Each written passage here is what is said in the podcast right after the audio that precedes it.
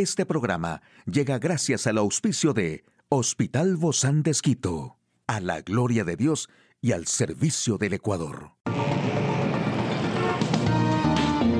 Ciudad Médica, un espacio para tu salud.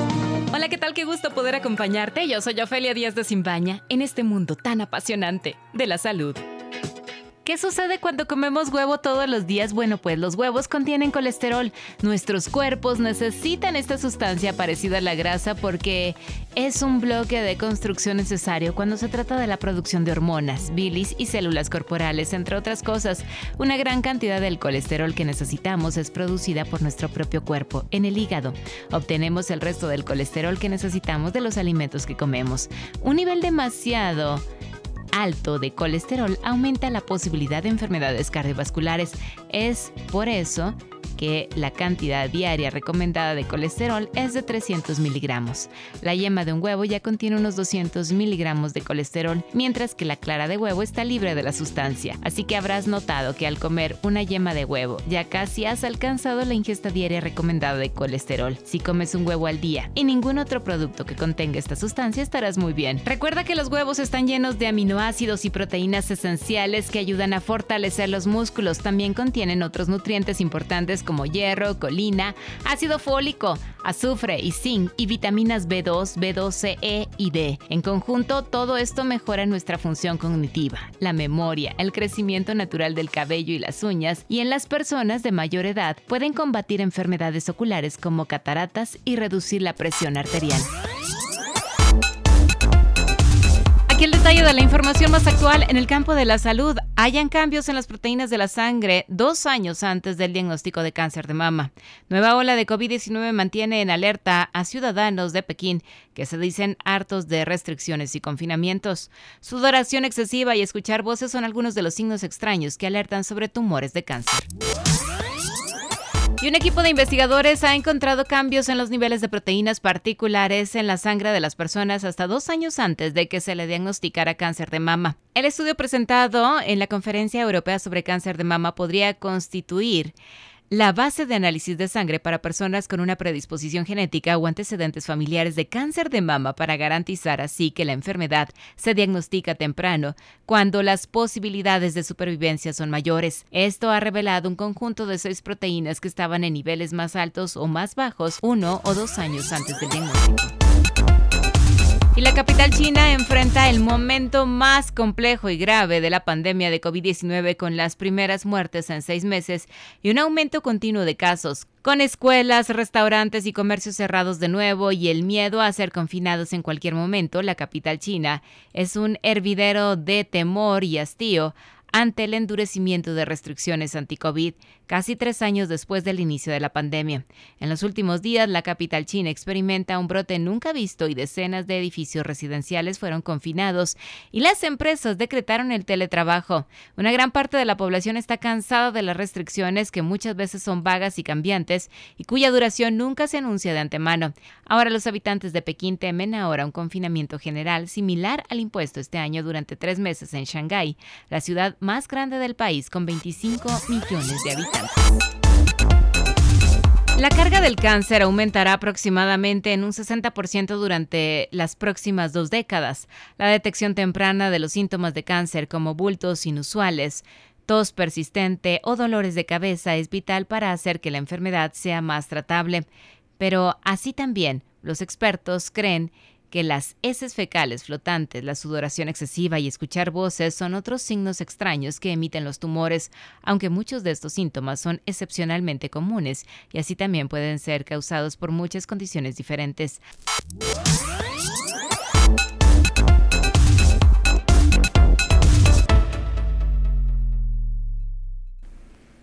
Hoy en Médico Directo hablaremos de los principios de la premenopausia. ¿Quiere saber usted más de este tema? Lo invito a que nos acompañe. Una charla amigable con nuestro invitado. Hoy recibimos con muchísimo agrado a la doctora Cristina Arcos. Ella es ginecóloga obstetra del Hospital Bozán de Esquito. Gracias, Cris, por acompañarnos el día de hoy. Bienvenida con este temazo que quizá muchas mujeres estamos esperando, ¿no? Decimos, estoy entrando quizá, o, o tal vez no, o tal vez solo me lo estoy imaginando. ¿Qué está pasando realmente?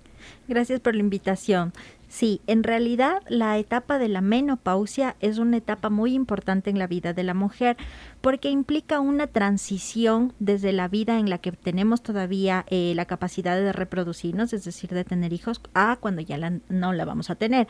Sin embargo, está marcada por una serie de eventos que realmente causan mucho disconfort en las pacientes. Pero este disconfort principalmente está dado porque no hay una comprensión de qué es lo que me está pasando. Entonces, cuando nosotros sabemos qué es lo que está pasando y qué es cómo puedo mejorar esa etapa de mi vida, tenemos eh, mejores herramientas para poder vivir una menopausia de mejor manera. Pero para esto entonces debemos tener toda una capacitación, ¿verdad? Que hay momentos donde vamos a llegar a esta etapa y tal vez también poder aceptarlo y, empezamos como a, rechazar esa etapa. Estamos creciendo, estamos avanzando, es parte de, de, la vida que tenemos. Sí, es importante tener en cuenta que la menopausia es un periodo de adaptación de una etapa de la vida a una nueva etapa de la vida. Existen estudios que demuestran que la mayor parte de mujeres tienen una idea preconcebida de cómo va a ser su menopausia en la que y consideran que va a ser una etapa en la que van a sufrir mucho. Pero sin embargo, se ha observado que las mujeres que ya tienen una preparación, tienen una idea, han ido a sus controles ginecológicos previamente y además de eso realizan ejercicio, que es una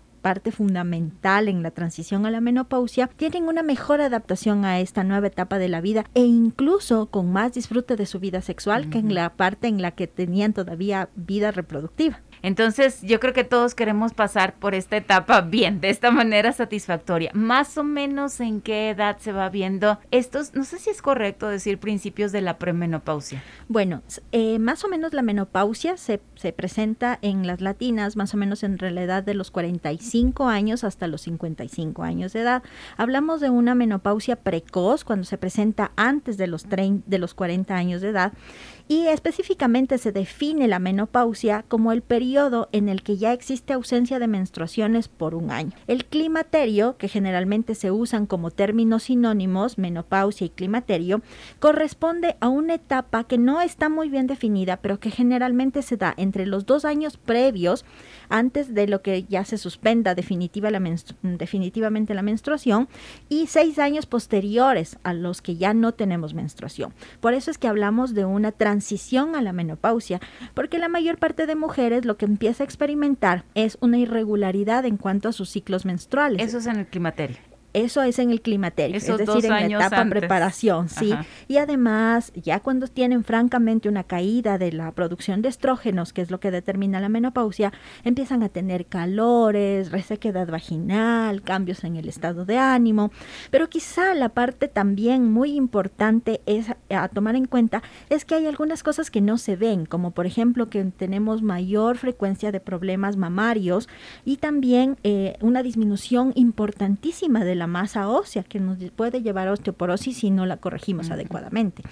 Entonces es súper importante que acudamos a los controles ginecológicos anuales para poder detectar si ya estamos en esta transición a la menopausia y prepararnos. ¿Hay algún examen entonces que se puede hacer para detectar esto o solamente son todos estos síntomas de las que tú nos estás hablando o, simplemente en el control te puede decir? en el control es importante identificar esto que la paciente empieza a referir, ¿no es cierto? Tengo irregularidad menstrual, tengo resequedad vaginal, eh, tengo problemas para conciliar el sueño me estoy olvidando las cosas. Y sí existe. Ah, pero eso es frecuente y más con el COVID. sí, sí es frecuente, pero eh, existe también uno de las de los síntomas que las pacientes experimentan es esto de olvidarse las cosas, de tener dificultad de concentración, dificultad de conciliar el sueño eh, durante la transición a la menopausia. Y existen exámenes hormonales que es una prueba solamente que hacemos una extracción de sangre, determinamos la concentración de hormonas y podemos definir si ya estoy o no en la transición a la menopausia. O sea que eso es algo muy sencillo. Es algo muy sencillo, pero es importante que la paciente acuda a su control para poder identificar. Eso es como la prueba de embarazo, ¿no? Sí, que es, te dice es rayita sí, rayita no. Sí, y es, y es además importante tener en cuenta que la paciente, eh, no todas experimentan una menopausia de la misma manera, ¿no es cierto? En el climaterio, específicamente en esta etapa medio eh, poco definida, algunas pacientes no tienen ninguna sintomatología, simplemente la suspensión de los ciclos menstruales. Así llegó. Llegó. Y eso es determinado porque genéticamente. Es genéticamente determinado y también por la cantidad de ejercicio que hace. Se ha demostrado, hay estudios que demuestran que aquella mujer que hace ejercicio regularmente tiene menos síntomas que le afecten en su vida cotidiana que aquella paciente que no hace ejercicio y que tiene sobrepeso. Por eso es que es importante. Hay que irnos a correr. Ajá, hacer hay que- ejercicio. Hay que hacer ejercicio Claro. y mantener un peso saludable. Yo creo que son factores tan importantes. A veces decimos, pero qué pastilla, pero qué me tomo, pero qué té, qué remedio natural, el famoso higo, ¿no? Las hojas de higo.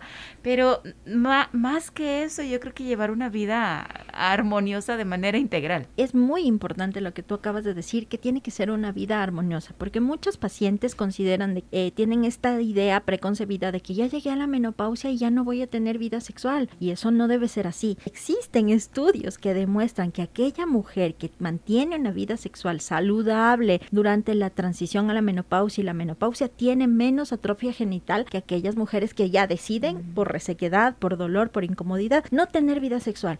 Si hay estas molestias hay que corregirlas y hay diferentes métodos para ello. Las pacientes suelen tener mucho miedo a la terapia de reposición hormonal, pero una terapia de reposición hormonal bien llevada, con dosis mínimas y por el tiempo más corto que sea posible, puede mejorar nuestra calidad de vida sin elevar los riesgos. Esto también del estado de ánimo, ¿no? También influye muchísimo porque la paciente o la mujer no, no sabe cómo se siente, no sabe por qué actúa de esta manera, está volviendo loca, así. ¿Qué, qué es lo que está sucediendo dentro de ella? Fíjate que es, yo siempre pienso que cuando las, las, las familias hay que, hay que tomar en cuenta también la familia. Lamentablemente, cuando la paciente generalmente está en la transición a la menopausia, la mayor parte de pacientes tienen también hijos adolescentes. Entonces son dos que están adaptándose en un mismo periodo.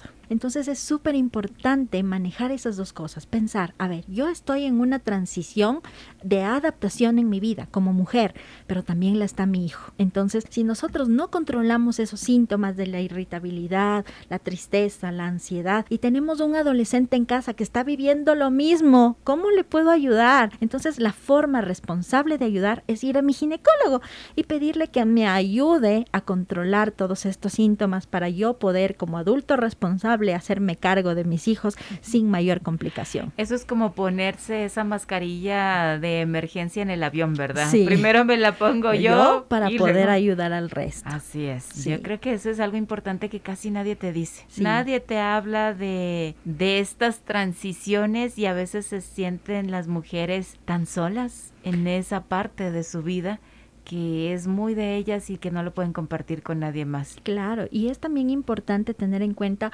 de eso de incluir a mi esposo o mi pareja en estas en esta transición que yo estoy teniendo, porque el hombre no comprende qué es lo que pasa. De pronto, antes mi esposa era, era una mujer súper alegre y de pronto ya no quiere tener vida sexual conmigo, ya no quiere salir a ningún lado, se siente todo el tiempo cansada, sofocada, angustiada. ¿Qué es lo que está pasando? Todas esas cosas se pueden solucionar simplemente yendo al ginecólogo para que identifiquemos el problema y demos tratamiento. Pero no se debe normalizar esta situación, como decir, ah, ya estoy en la menopausia, entonces me toca aguantarme vivir una vida sin, sin vida. No es así, hay que buscar una solución y se puede dar, no necesariamente con terapia de reposición hormonal. Existen otros métodos, terapias farmacológicas alternativas que necesitan más tiempo para llegar a una solución, pero sí es necesaria la valoración para identificar qué es aquello que yo necesito. Wow, qué buenas recomendaciones nos has dado, Cris, y yo creo que es un buen regalo para aquel ser que más amamos, llevarlo una de estas consultas ginecológicas y poder tener una mejor calidad de vida, no solo para ella, sino para toda la familia. Gracias, doctora Cristina Arcos, ginecóloga obstetra del Hospital Bozán de Esquito. A usted, amigo y amiga, a seguirnos cuidando, por favor. Hasta la próxima. Puedes escuchar de nuevo este programa en hcjb.org. Este programa llegó a usted gracias al gentil auspicio de Hospital Bozán de Esquito, a la gloria de Dios y al servicio del Ecuador.